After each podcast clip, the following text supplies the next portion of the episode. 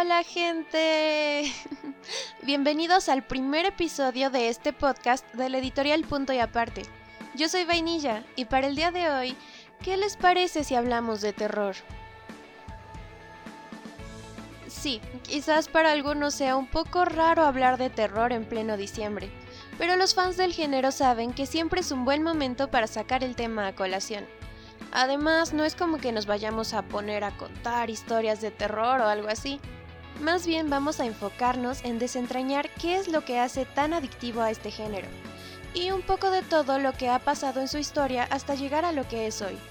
No te preocupes, prometo no ponerme muy técnica ni nada por el estilo. La idea de esto es, sobre todo, que te pongas en contexto o desarrolles con más claridad tus ideas si tienes en tus planes escribir una historia de este tipo que termines de animarte a leer esa historia de terror que tienes arrumbada en tu lista de lecturas pendientes, o incluso solo que te entretengas un rato si entraste aquí por mera curiosidad. Ya entrando bien en el tema, he de confesar que solía ser de las personas que no entendían a la gente que usaba su dinero para adquirir productos relacionados con el terror. Entiéndase películas, libros, cómics, videojuegos, etc. La verdad me parecía una locura pagar para ser asustado. Pero lo cierto es que la fascinación por el sentir miedo no es algo reciente, y prueba de ello es que hasta nuestros días han llegado relatos de esta índole que se preservaron por tradición oral, lo que implica que a la gente le gustaba narrarlos y escucharlos.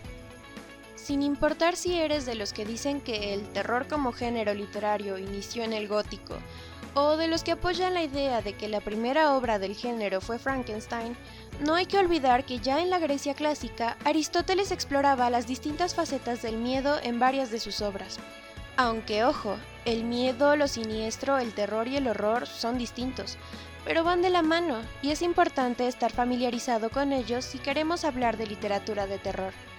Hay, por supuesto, otros términos como lo macabro, la repulsión y lo grotesco, que también han sido partícipes de la construcción del género, pero por ahora enfoquémonos en los cuatro ya mencionados, ya que, de algún modo, se podría decir que son los cimientos.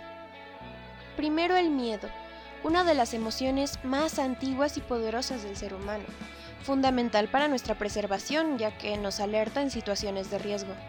De él surgen las reacciones de confrontación y huida, así que el seguir existiendo como especie se lo debemos a esta emoción. El mayor miedo de la humanidad siempre ha sido lo desconocido. De hecho, si rascamos en las cosmovisiones de las primeras civilizaciones hasta llegar a la raíz, encontraremos esa necesidad de explicar a través de sus historias y creencias aquello que desconocían. Ese miedo a lo más poderoso, que es sagrado por supuesto, pero también temible. De ellos heredamos creaciones clásicas de la literatura de terror, como vampiros y fantasmas, aunque claro que en esa época no recibían esos nombres. Además de que con el paso del tiempo han sido alterados para adecuarse a las necesidades modernas, lo que implica, para gusto de algunos y gran incomodidad para otros, el préstamo de estos personajes para otros géneros, en los que no les ha ido nada mal. Te hablo a ti, romance paranormal. Regresando al miedo, el punto es que este en general ha evolucionado con nosotros, pues aunque con cada descubrimiento, en teoría, se reduce un poco más aquello que desconocemos, lo cierto es que también se abren nuevas posibilidades para temer. Por ejemplo, la navegación trajo nuevas ventajas comerciales entre muchos otros beneficios para la humanidad. Eso es innegable pero también trajo el miedo a lo que se esconde en el océano y sus aguas hasta la fecha poco exploradas. Los escritos de terror, por ende, se adaptan a los miedos del entorno en que se desarrollan. Por eso tenemos a Stephen King con sus historias en los suburbios en un terror más cotidiano, o todos los escritos sobre el miedo a las máquinas tomando conciencia y rebelándose contra sus creadores, bastante populares cuando se sentaban las bases de la literatura de ciencia ficción pero que siguen vigentes y adaptándose a las nuevas posibilidades tecnológicas. Como curiosidad personal, lo del océano y lo de las máquinas son mis temas favoritos para espantarme un rato. Ahora, para hablar de lo siniestro, debería cederle el micrófono a Sigmund Freud, que escribió todo un ensayo al respecto que se ha vuelto un referente del tema. Muchos antes que él relacionaban el término exclusivamente con lo antinatural, que sí que tiende a producir lo siniestro, pero hacer esta limitante deja fuera otras variables. Por ejemplo, en El laberinto del fauno de Guillermo del Toro, la criatura que da su nombre a la película podría calificarse como una vivencia siniestra. Pero un ser de la misma especie se hace amigo de Lucy Pevensey en las crónicas de Narnia, de C.S. Lewis. O, retomando el ejemplo de las máquinas rebeldes, que a estas alturas ya se habrán dado cuenta de lo mucho que me gusta el tema, en el cuento No tengo boca y debo gritar de Harlan Ellison, presenciamos el horror absoluto de los personajes ante una situación de este tipo. Mientras que en, Crónicas Lunares de Marisa Meyer, la robot consciente es una de las personajes más queridas. Evidentemente, lo antinatural por sí mismo no siempre es siniestro, entonces, ¿qué hace que algo entre en esa categoría? Para definir lo siniestro, Freud nos invita a recordar experiencias a las que les otorguemos este calificativo. También desglosa la palabra en alemán, unheimlich, y en ambos casos llegamos a la conclusión de que lo siniestro es lo no familiar, lo extraño inquietante. Porque sí, aunque lo desconocido por sí mismo produce miedo, existe un factor externo que lo vuelve siniestro, y ese es el contexto. Un mismo personaje en diferente contexto puede desencadenar una historia de fantasía o una de terror. Es trabajo del escritor construir el ambiente ideal. Este es el por qué muchos seguidores del cine de terror se quejan de la mala calidad de varias entregas recientes. Los directores y guionistas esperan que el monstruo de la cinta sea siniestro por el simple hecho de existir entregando una atmósfera pobre y recurriendo a sustos baratos como jumpscares, que pueden funcionar para novatos en el género, pero para paladares más trabajados son una evidente muestra del poco esfuerzo que le están poniendo a la película. Y sí, sé que esto va de literatura y que en este apartado estuve remitiendo un poco más a lo cinematográfico, pero me pareció una buena forma de tener referencias ligeramente más visuales, por llamarlas de alguna forma, a situaciones también aplicables a novelas y cuentos. En cuanto al horror y el terror, la cosa se complica un poco, pues son términos que tienden a confundirse, dado que se originan en el mismo punto y sobre los que se han escrito múltiples versiones de cuál es la diferencia. De todos modos, la mayoría coincide, aunque con distintas palabras, en que lo que los hace diferir es su intensidad y lo que producen en quien lo vive. Por un lado, el terror está relacionado con lo tangible, el miedo a amenazas posibles ya sea en nuestra realidad o en el plano en que se está desarrollando la historia, pero siempre dejando aunque sea una mínima cabida a la esperanza. Por su parte, el horror es paralizante, desorienta, produce impotencia y se trata de un desafío insuperable. Hasta hace poco había quienes insistían en que el horror destacaba por la presencia de algo monstruoso, algo que ya se ha demostrado que no es obligatorio.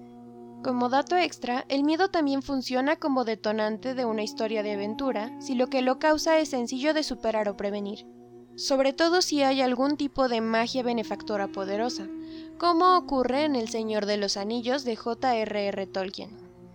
En fin, que cada tipo de miedo puede ser explorado desde cualquiera de los dos géneros, de modo que una misma situación base puede pertenecer al terror o al horror dependiendo de cómo se la trate. Pongamos como ejemplo una historia de secuestro y persecución. Si nuestro protagonista, a pesar de las torturas, los intentos de escape frustrados y todo el miedo que experimente, al final logra librarse de la situación, estamos ante una historia de terror.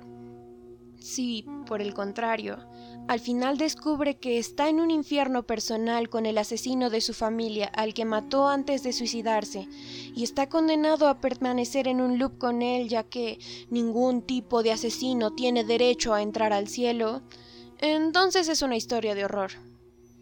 Visto esto, es evidente que lo que nos fascina experimentar es el terror más que el horror. Explorar el territorio del miedo es divertido cuando es un viaje de ida y vuelta. Sin importar cuán absorbente sea la historia, tenemos la seguridad de que todo termina cuando cerramos el libro o apagamos el televisor. Um, sí, quizá Georgie no sobrevivió su enfrentamiento a Pennywise, pero nosotros podemos seguir con nuestra vida y pasar a la siguiente historia en la lista. En otras palabras, el horror solo es disfrutable cuando no nos está pasando a nosotros. El encanto del terror está en saber que, aunque estamos pasando miedo, se trata de una situación controlada. Por eso podemos estar gritando mientras comemos palomitas en el cine viendo la película de miedo más reciente, o salir riendo con nuestros amigos después de que nos jalaran las patas en la casa de los sustos de la feria. Hay quienes aseguran que lo que es tan adictivo del terror es la descarga de adrenalina y dopamina que obtenemos, más que el miedo mismo.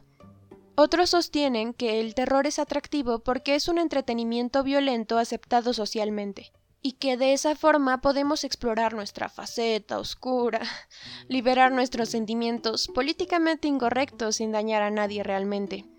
Sí, ambas aseveraciones tienen su lado cierto, pero no hay que sentirnos culpables, que para eso es el arte, canalizar emociones.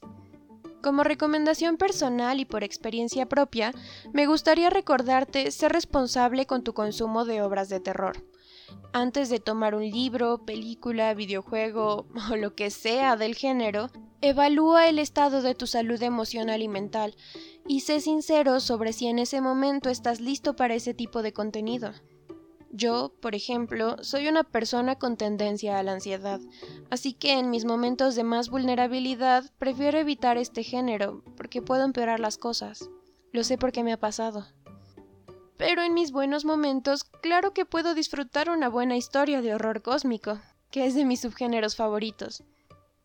En cuanto a la escritura, considero que todos deberíamos intentar redactar al menos un cuento corto de terror en la vida es una experiencia muy enriquecedora que nos impulsa a explorar nuestra capacidad narrativa para llevar al límite a nuestros lectores. Si quieres dedicarte más de lleno al género, no olvides que, como en todos, es importante leer al menos a los autores más representativos, que en este caso serían Poe, Lovecraft, King, para que los estudies un poco y te familiarices con ellos, además de siempre investigar a fondo los temas que vas a tratar. Si aún no sabes qué tema elegir, podrías empezar escribiendo sobre tus propios miedos, pues una gran forma de testear si tu relato será terrorífico es si a ti mismo no te resulta indiferente. Podrías hacer una lista de lo que te asusta, lo que te causa repulsión y lo que te pone ansioso, y basándote en ello empezar a elegir cómo proceder con tu historia. Hay muchos tipos de miedo que podrías explorar, así que no te limites que desde cualquier base puede salir una increíble historia de terror. Recuerda trabajar muy bien en tu atmósfera, para que no termines abusando del terror hollywoodense sin significado. Aprovecha que como escritor puedes crear cualquier escenario desde cero, así que trabájalo a fondo y vuélvelo el ambiente perfecto para que, cualquiera que sea el objeto de miedo que has elegido, resalte y mantenga ansiosos a tus lectores. De verdad, no subestimes el poder de una buena ambientación, que es bien sabido que puede volver terrorífico hasta lo más insospechado. De hecho, quién sabe, quizá el próximo ser que aterrorice a toda una generación sea un yogurt asesino o unos tomates mutantes salidos de tu ágil imaginación. Como postdata, tengo entendido que sí existen películas de terror con esa temática, pero que son malísimas. Dejo el dato por si quieren ir a curiosear. De hecho, ¿por qué no? Incluso podrías ver películas malas de terror. Sería una interesante forma de identificar los clichés y errores que no quieres cometer. Sobre todo, recuerda mantener aunque sea un poquito de esperanza. Sin importar si al final le vas a cerrar la puerta en la cara al personaje, la esperanza es lo que mantiene enganchado al lector. Oh, tampoco olvides tomar en cuenta la longitud de tu texto para elegir sabiamente los recursos que emplearás. El asco, por ejemplo, puede ser un gran aliado para hacer un relato corto e impactante. Por el contrario, de abusar de él en una novela más extensa podría volverse tedioso. Así que estudia las escenas clave de tu historia y no tengas miedo a hablar de vísceras. No soy ni de cerca una experta en terror, pero es un género que me parece muy interesante y sobre el que me gusta investigar. Tal vez tu experiencia con el terror difiere en algo con lo que he mencionado y está bien. Creo que lo más bonito de los libros, y también de las películas ya que las estuve mencionando tanto, es cómo cada quien los vive a su manera. Bueno, pues eso es todo por ahora. Espero hayan disfrutado este rato y se animen a darle una oportunidad al género. No olviden seguirnos en nuestras redes sociales, que tanto en Facebook como en Instagram nos encuentras como editorial y aparte, y checar todos los servicios que ofrecemos. Tal vez alguno te interese. Hasta el siguiente episodio.